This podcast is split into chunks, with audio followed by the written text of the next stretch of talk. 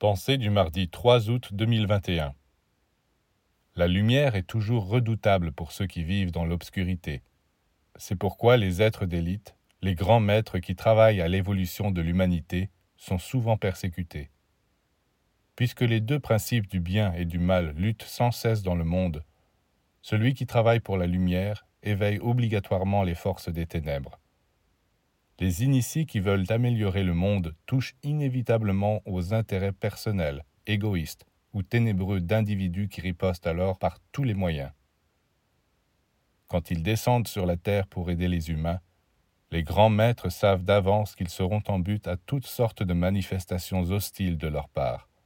Haine, calomnie, persécutions destinées à empêcher le travail qu'ils ont pour mission d'accomplir.